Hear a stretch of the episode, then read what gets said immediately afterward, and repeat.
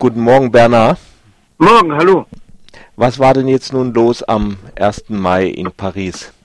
Es waren unterschiedliche Dinge los. Das eine ist, dass äh, in Anführungszeichen natürlich, also erwartungsgemäß, äh, die französischen Gewerkschaften und äh, um sie herum die sozialen Protestbewegungen mobilisiert haben. Dafür brachten sie ungefähr 20 bis vielleicht 30.000 Menschen auf die Straße. Also die, das Innenministerium sagt 20.000 in Paris, die CGT sagt 55.000.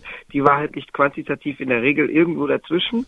Ähm, hinzu kommt, was äh, seit diesem Dienstag, 1. Mai, ausschließlich die Medien zu beschäftigen scheint, äh, dass jenseits, außerhalb der äh, Gewerkschaftsblöcke ähm, eine dieses Mal wirklich größere Anzahl von Demonstrierenden rund um die autonome Szene im erweiterten Sinne auf die Straße gingen und ein Teil davon auch mh, hm, sagen wir mal auf handfeste Weise gegen äh, bestimmte Einrichtungen, darunter ein McDonalds Instrument, äh, nicht Instrument, sondern ein McDonalds Restaurant, äh, aber auch einen Bagger auf einer Baustelle und andere Einrichtungen verwüstete. Äh, diese massive Präsenz, die Rede, äh, die Polizei spricht von 1200 Vermummten im Black Block und 14.000 Menschen drumherum, äh, löste dann wiederum einen deutlichen Polizeieinsatz aus, der die Gewerkschaftsdemonstration zum, nicht zum Umkehren, aber zum Einschlagen einer anderen Route zwang. Das heißt, die Demonstration, die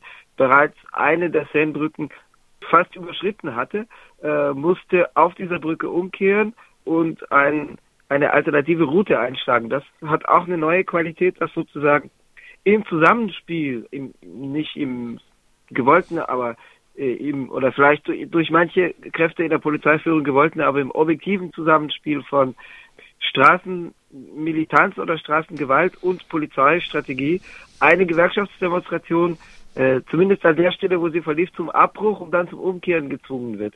Ähm, und dann zu, zu einer anderen Route. Also der äh, Chef der CGT, Philippe Martinez, hat auch schon äh, seiner Besorgnis, ob überhaupt künftig das, Gewerk das Demonstrationsrecht durch Gewerkschaften noch ausgeübt werden kann, am gestrigen Tage äh, Besorgnis verlie äh, Ausdruck verliehen.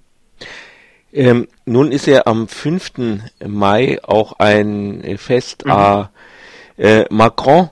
Ähm, mhm. geplant. Um was geht es denn da?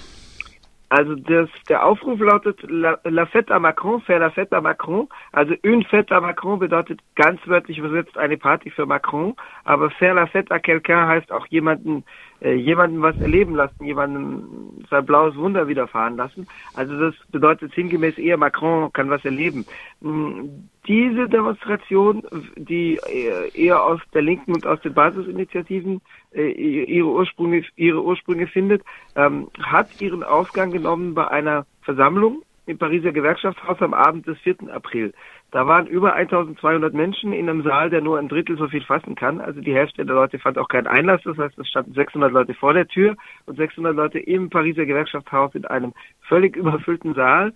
Ähm, diese äh, Initiative zielt darauf, eine, wie man hier sagt, Convergence de lutte, also ein Zusammengehen der Kämpfe, der Proteste in unterschiedlichen Sektoren äh, zu äh, erzeugen oder zu begünstigen.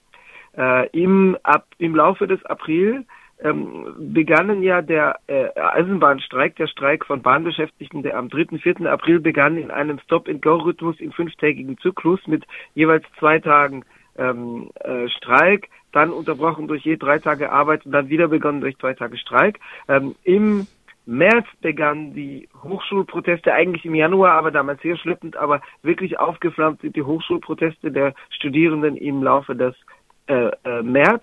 Ähm, Im April setzten sie sich fort und diese Demonstration ist der Versuch, das zusammenzuführen. Äh, Nun ist meine Befürchtung, dass das eventuell zu spät kommt, weil die Kämpfe äh, zwischenzeitlich Zeit zum Abflauen finden.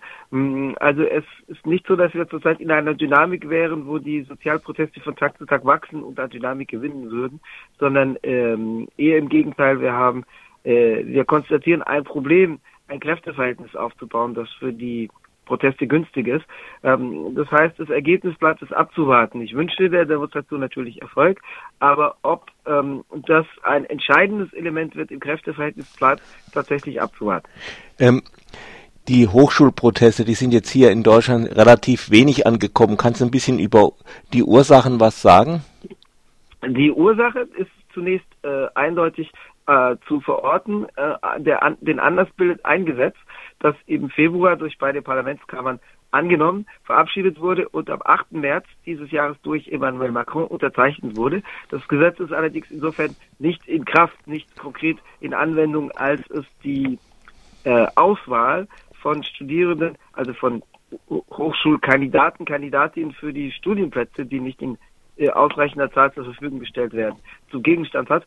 Und die Auswahl für das derzeit laufende Jahr 2017-18 hat ja bereits stattgefunden. Das heißt, Realanwendung wird, finden wird es in Vorbereitung auf das kommende Hochschuljahr, auf das Studienjahr 2018-2019, wobei da jetzt langsam die äh, Auswahlverfahren beginnen, weil die Leute sich vor ihre, eine Vorbewerbung äh, schicken müssen, also vor insofern als ja dann entscheidend sein wird die Noten für am Ende dieses dieses Jahres in in den Abitursklassen und das Abitur beginnt am 18. Juni dieses Jahres, aber die Leute können Vorbewerbungen schicken und ihre Dossiers zusammenstellen. Äh, das Gesetz heißt Loi ORE, äh, also äh, das Kürzel steht für ähm, Abkürzung für Orientation et Réussite des étudiants, also Orientierung und Erfolg der Studierenden und hat eine Auswahl zur Verfügung. Äh, so was wie unser Numerus Clausus.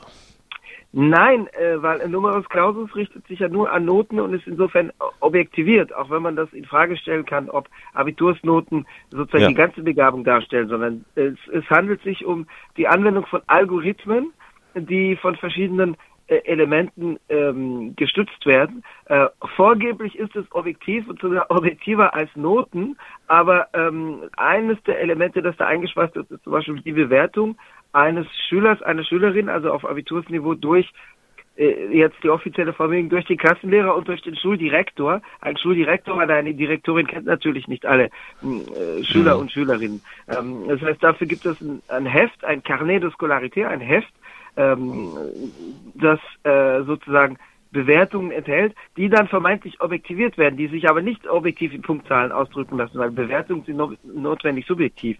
Und das wird dann in den Algorithmus eingespeist. Es hat also schon ein bisschen Lotteriecharakter.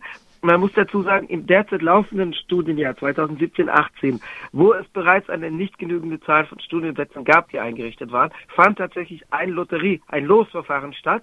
Und das Gesetz wird damit verkauft, dass gesagt wird, das ist ja unwürdig, die Leute in ein Losverfahren zu zwingen und dadurch wird es objektiviert. Es hat aber auch ein bisschen Lotteriecharakter, weil es etwas unbestimmbar ist, wie genau sich diese Algorithmen, die Anwendung dieser Algorithmen dann auswirken wird.